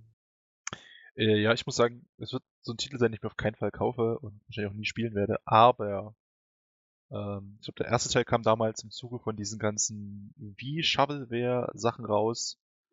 Und ohne Scheiß, das Mario und Sonic at the Olympic Games war von diesen ganzen Sportspielen mit Abstand eines der besten. Ähm, ist halt wieder so typisches Nintendo-Ding. Selbst die belanglosen Spiele von denen sind halt irgendwie immer noch gut. Und ich denke mal, das wird hier genauso werden.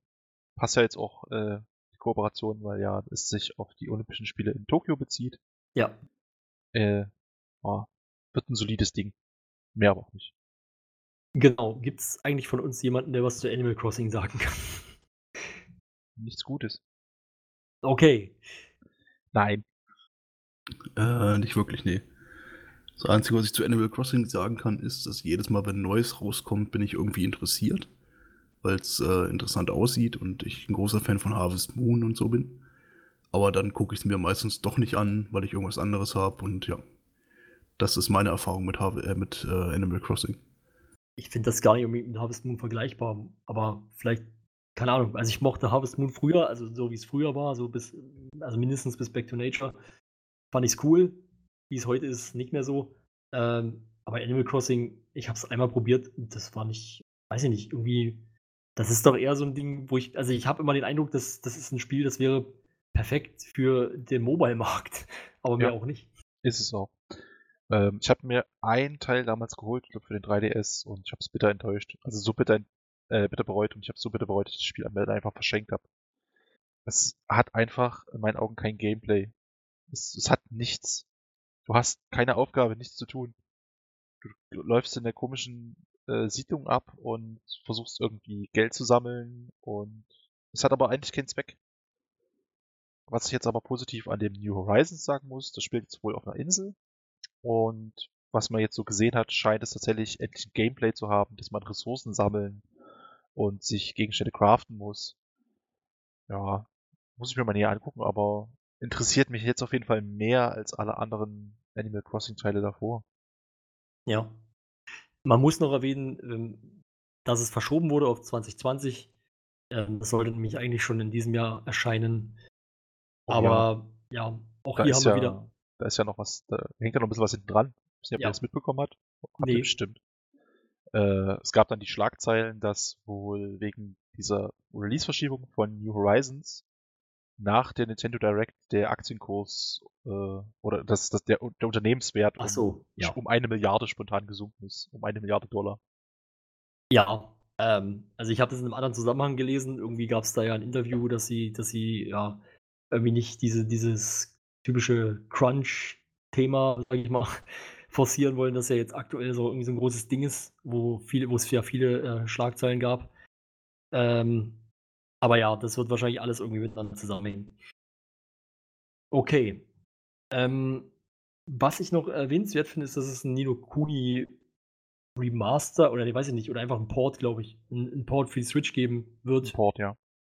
Finde ich ganz interessant. Ich hatte das Spiel noch nie gespielt, aber ich fand es irgendwie immer schon ein bisschen, also, also es ist irgendwie schon immer mal was gewesen, was ich dachte, könnte ich mal reingucken. Und vielleicht mache ich das dann mal, wenn es jetzt dann für die Switch rauskommt. Ist natürlich in dem Zeitraum, sage ich mal, in dem auch viele andere Titel rauskommen. Ja, also ich habe nur den zweiten Teil gespielt, der hat mir sehr gut gefallen, auch wenn ich ihn nicht durchgespielt habe, weil es am Ende einfach zu viel wurde. Ich habe bloß immer gehört, dass der erste ein sehr komisches Kampfsystem haben sollte, deswegen da etwas vorsichtig. Aber ja, auf der Switch würde ich sowas, glaube ich, gerne spielen.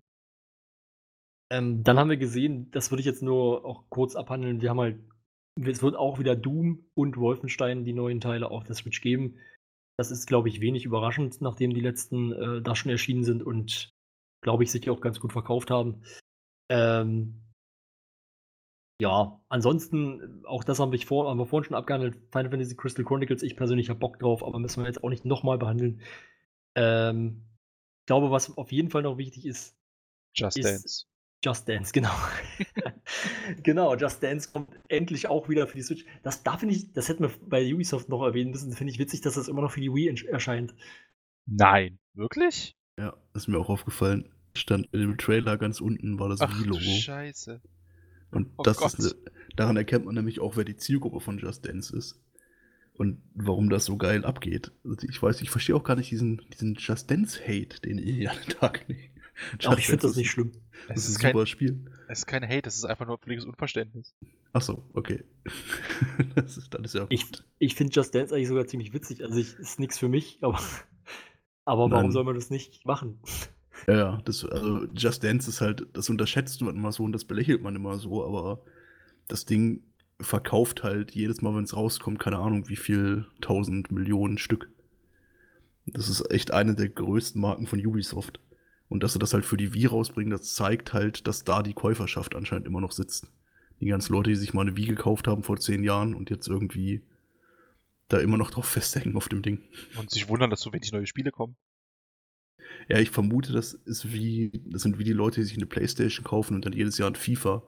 Ich glaube, die interessiert gar nichts anderes. Solange jedes Jahr weiter ein FIFA kommt, merken sie keinen Unterschied. Aber, keine Ja. Ahnung. Ja, vermutlich. So, sorry. Ja, gut. Ähm, ich finde, wir sollten auf jeden Fall auch nochmal erwähnen, äh, Super Mario Maker 2, das kommt ja jetzt dann bald, sehr bald. Ähm, Oh, ist, ist oh. ein Titel, also das, also ich glaube, da braucht man jetzt nicht großartig, äh, ich weiß nicht, ob wir uns da, da sind wir uns wahrscheinlich nicht uneinig, das wird einfach ein super Titel werden und ich habe richtig Bock drauf. Ich kann auch nicht sagen, wie sehr ich Bock drauf habe. Es ist, äh, kommt leider am letzten Tag meines Urlaubs raus. Ähm, am 28. Und ich weiß jetzt schon, ich habe es mir schon über Preload besorgt. Ich werde es auf jeden Fall auf der Heimreise im Zug exzessiv spielen. Und dann auch in den letzten Stunden meines Urlaubs nicht viel anderes machen als das. Was ich mir gewünscht hätte bei Mario Maker 2 ist ein Teilset für das äh, Game Boy Super Mario Land. Das wäre ganz cool. Ja, ähm, ich kann mich jetzt nur auf diese Direct berufen, die es zu dem Spiel vor einigen Wochen gab. Ähm, es gibt ja diese alten Teilsets, die man aus dem ersten Teil kennt, und ein neues ähm, Super Mario 3D Worlds, 3D Land. Das mit dem Katzen Mario jedenfalls. Ja. Und das User Interface war zumindest so aufgebaut, dass man meinen könnte, da ist noch Platz für Erweiterungen. Also vielleicht wird es noch Mhm. nachgereicht und ich hoffe es ehrlich gesagt Ja. sehr. Das kann sein, ja. Ähm, Tom, möchtest du noch was vielleicht zu New Super Lucky's Tale sagen? Auf gar keinen Fall. Okay, ich dachte, äh, du hast da vielleicht einen kleinen Rant oder sowas vorbereitet. Ich weiß, es sieht witzig aus, was du hier notiert hast. Ähm, ja, Ich habe es ja nie gespielt, deswegen kann ich es nicht beurteilen. also ich bin mir bei dem, das möchte ich ganz kurz sagen zu dem Titel, weil ich bin mir nicht sicher, ist das jetzt eine Fortsetzung oder ist das einfach nur ein Port? Nee, das ist glaube ich eine Fortsetzung. Den Port gibt's wohl schon. Ach so. Wer es nicht kennt, das war ein Release-Titel System Seller für die Oculus Rift. Also ein Jump'n'Run, was man in VR spielt und quasi so über eine isometrische Ansicht, aber in VR auf so einen Fuchs guckt, der dann ja lustig durch äh, Level hüpft. Und ich hab's nie gespielt, deswegen ich will mir kein Ach so. Urteil erlauben, aber Das erklärt nämlich einiges, Nee. weil du, du verkaufst das gerade schlechter, als ich glaube, dass das ist, weil ich habe halt hier einen Oculus Rift und ich habe das auch dafür. Das ist, also äh, Lucky's Tale ist ähm, ein sehr solider 3D-Plattformer. Der sieht schön aus, also der hat echt Charme in der Grafik. Der spielt sich völlig solide, das ist jetzt kein Ausreißer nach ganz oben. Ähm, das Gimmick davon war halt so ein bisschen, dass du mit der VR-Brille diesem Fuchs halt wirklich hinterher konntest und du konntest so nah ran, wie du wolltest und mal dich irgendwie umgucken im Level und so weiter. Das war mehr ein Gimmick. Ich weiß nicht, wie sich das spielt, wenn man das ohne eine VR-Brille hat. Das wird sich dann wahrscheinlich jetzt zeigen. Oh. Weil das also für ja. mich war so ein bisschen die, Faszinier äh, die Faszinierung, was erzähle ich denn hier? Äh, die Faszination von dem Spiel war so ein bisschen diese Kombination aus VR und einem Plattformer dazu. Dass ich quasi selber die Kamera bin und den Charakter unabhängig davon bewegen kann. Ja, und ich vermute mal, wie bei den meisten VR-Spielen ist das Problem, wenn du das nicht in VR erlebst, reizt es dich auch nicht und macht nicht unbedingt Bock drauf. Das geht zumindest das, mir so. Ja, also das befürchte ich auch ein bisschen. Ähm, ja, weiß ich nicht. Also wer auf Plattformer steht, auf 3D-Plattformer, der kann News Super Lucky's Tale sich mal anschauen oder auch generell nur Lucky's Tale. Das gibt es, glaube ich, mittlerweile auch ohne VR. Und ja, keine Ahnung. Also das ist jetzt ein solides Ding, würde ich sagen. Ja. ja. Dann würde ich jetzt nochmal zum Schluss sozusagen nochmal auf, auf den großen Rausschmeißer eingehen wollen. Nintendo hat ja immer so ein One More Thing am Ende. Und in diesem Fall haben sie ja im Endeffekt ein Sequel zu Breath of the Wild angekündigt. Mit, ähm, würde ich mal sagen, ja, allerersten Cinematic Trailer, wo man schon so ein bisschen was aus der Story vielleicht ableiten kann. Es wird im Internet auch schon heftig spekuliert, was es sein wird. Äh, Hat es euch überrascht? Ja, auf jeden Fall. Also ich, ich war, ich war ziemlich baff. Ich hätte nicht erwartet, dass man jetzt schon irgendwas dazu zeigt. Also ich hätte mir, also okay, ich, zugegeben, ich sag mal, seit dem vorletzten Jahr muss man damit rechnen, dass es irgendwie sowas gibt, wie hier habt ihr übrigens einen Schriftzug, äh, Metroid Prime 4 ist in Entwicklung. So. Okay.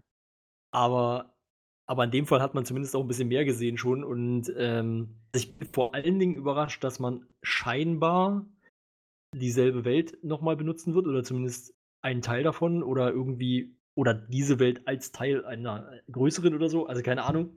Ich, also man weiß es nicht genau, man weiß nichts eigentlich darüber, aber man, man hat halt genau diese Welt gesehen, man hat dieselben Charaktere gesehen. Es ist halt wirklich ein, scheint wirklich ein Sequel zu werden. Ähm, und das gab es ja so in der Form in der Zelda-Reihe, muss ich, na, muss ich überlegen. Gab es eigentlich nicht so richtig, oder? In dieser Form. Ähm, hm, naja, wenn man mit Jorah's Mask als Prequel sehen will, äh, Sequel sehen will, ja, gut, stimmt. Es schließt relativ nah dran an, aber es spielt halt in einer völlig anderen Welt. Wunder. Ja, so ein richtiges Sequel ist mir eigentlich nicht bekannt. Genau, so, so ein echtes Sequel von wegen hier, dass das jetzt die Fortsetzung von dieser Geschichte, das gibt es eigentlich nicht. Die Dinger bauen halt ja schon aufeinander auf, mit dieser sehr strange Timeline, die da irgendwann mal rausgehauen wurde. Ja. Und die wieder, ähm, und die wieder obsolet ist. Ja, das stimmt. Und ja, also das Einzige, was mir jetzt bekannt ist, was wirklich mal eins zu eins die gleiche Engine benutzt hat, ist halt äh, Ocarina of Time und Majora's Mask. Das könnte ja. man halt so ein bisschen, deswegen gehören die so ein bisschen zusammen, aber eigentlich sind das auch zwei völlig verschiedene Spiele. Die äh, DS-Teile, die, die sind tatsächlich, glaube ich, direkte Sequels. Ja, stimmt. Ähm, also du hast, genau, du hattest Wind Waker auf, der, auf, auf dem ähm, Gamecube und dann für den DS gab es dann noch zwei weitere, von denen ich gerade irgendwie Phantom Hourglass und. Ja, und Spirit Tracks. Ah, Spirit Tracks, genau. Ja, okay, das sind wirklich direkte Fortsetzungen gewesen, stimmt, das habe ich jetzt verdrängt. Echt? Das sind direkte Fortsetzungen? Ja, ja. ich, ich glaube ja. Also wirklich auch nicht mit, diesem, mit dieser Reinkarnation, sondern wirklich, es schließt einfach daran an, mit den genau. gleichen Personen. Und es ist aber, es ist aber dann, glaube ich, in einer anderen Welt. Ja, ein anderer Kontinent, den sie dann besiegen. Ja, weil ich habe nochmal Spirit Tracks gespielt und da war halt nichts davon zu erkennen, dass das irgendwie eine Fortsetzung oder ein Vorgänger von irgendwas anderem ist. Nö, das ist Aber... wirklich mehr so im Off-Text. Ah, okay, alles klar. Genau. Was ich noch sagen möchte, was mir auch beim, beim Schauen dieser, dieser Vorstellung von, von dem neuen Zelda aufgefallen ist, oder was ich im ersten Moment dachte, ist, okay, das ist ein Prequel. Also es spielt vor den Ereignissen von Breath of the Wild, vielleicht in dieser äh, Glaub ich äh, 100 Jahre davor, weil man eben gesehen hat, wie ja ein komplett vertrockneter, wahrscheinlich schon toter Ganondorf da liegt und überhaupt erst zum Leben erweckt wird. Glaube ich Oder mittlerweile wieder. auch nicht mehr. Ja, wahrscheinlich. Ich habe aber das Problem, ich habe einfach das Ende von Breath of the Wild gar nicht mehr so vor Augen. War das am Ende einfach wieder alles Friede, Freude, Eierkuchen? Im Äh, die Prinzessin lebt und der Böse versch- löst sich in Luft auf? Ja, im Prinzip schon. Es gab sogar eine Aussage am Ende, ich will das jetzt auch nicht spoilern, aber es gab sogar eine Aussage äh, am Ende, also nach dem Endkampf oder ja, am Ende vom Endkampf, ähm, die, wo man durch, wo man durchaus hätte darauf schließen können, dass die, die Gesamtstory über die gesamte Timeline, die ja, wie wir wissen, Quatsch ist, aber wenn man das jetzt äh, glauben möchte, sozusagen, dann, dann hätte man wirklich sagen können oder hätte man interpretieren können, dass eigentlich die Gesamttimeline abgeschlossen ist. Das scheint jetzt nicht der Fall zu sein. Ähm, und ja, dass es ein Prequel ist, glaube ich, ist mittlerweile auch ziemlich ausgeschlossen. Äh, Ja. Das, sie haben ja auch direkt Sequel reingeschrieben in den Text. Genau, und es wirkte so, als würde sich halt irgendwie Schloss Hyrule erheben oder irgendwie in die Luft, also fliegen. Keine Ahnung, warum das passieren sollte oder was das dann zu bedeuten hat. Äh, da werden wir, glaube ich, abwarten müssen. Man kann halt wirklich noch nicht so viel sagen. Man kann nur sagen, es ist, es ist, es ist in Entwicklung und da ist dieselbe Welt, also vielleicht dieselbe Welt benutzt, also auf jeden Fall dieselbe Engine benutzt, auf jeden Fall dieselben Charaktermodelle zum Teil benutzen können wird. Mache ich mir ein bisschen Hoffnung, dass es zumindest nicht allzu lange dauert. Vielleicht noch zwei Jahre oder so. Okay, dann schmeiße ich jetzt einfach mal zwei Spekulationen in den Raum. Es kommt noch vor Metroid Prime 4. Wow. Das ist, glaube ich, gesetzt. Und äh, vielleicht kommt es zum Start der, äh, der ersten Hardware-Revision mit neuen Switch-Modellen, die eventuell auch ein bisschen mehr Power haben. Ja, das könnte sein. Also wenn ich jetzt so ins Blaue reinraten müsste, dann würde ich davon ausgehen, dass das äh, Weihnachten 2020 kommt. Könnte auch sein. Wäre schon relativ nah, das wäre cool. Ähm, Ja, weiß ich nicht. Ich hoffe so ein bisschen drauf, dass man Zelda spielen kann. Oder dass man sich aussuchen kann, ob man Zelda oder Link spielt. Oder dass es in der Story ein bisschen wechselt. Das wäre für mich was ganz Cooles eigentlich. Also ich- Ansonsten, pff, ja.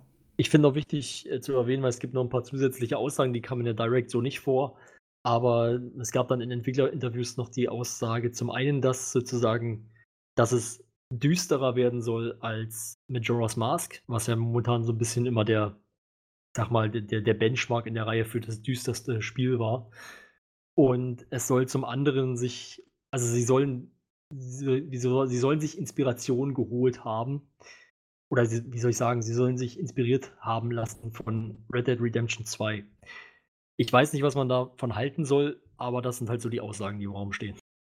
Also wird man Züge überfallen können. Kann sein. Hm. also diese Aussagen haben jetzt gerade meinen Hype-Faktor nicht unbedingt erhöht. Nee, auch erste, die erste schon, die zweite nicht. Ja, genau, die erste das ist genauso ist es. Die zweite nämlich nicht. Das könnte halt auch mega nach hinten losgehen. Ich äh, lasse mich überraschen.